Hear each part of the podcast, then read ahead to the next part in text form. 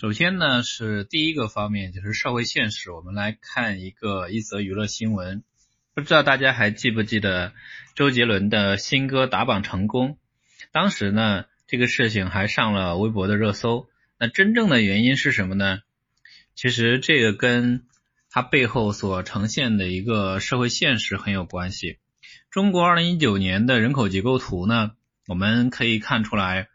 周杰伦的粉丝基数呢，占比是在百分之二十三点八，然后呢，蔡徐坤的粉丝基数呢，人口占比是百分之十六点九，所以这样来看的话，那么说真正的原因是中老年粉丝的人口基数非常大。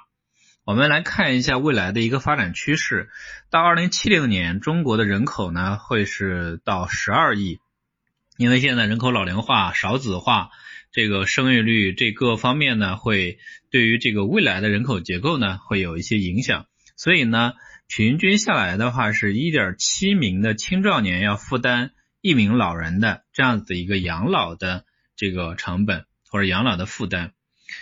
嗯，这个是我们通过一则娱乐新闻所呈现出来的社会现实的一个分享。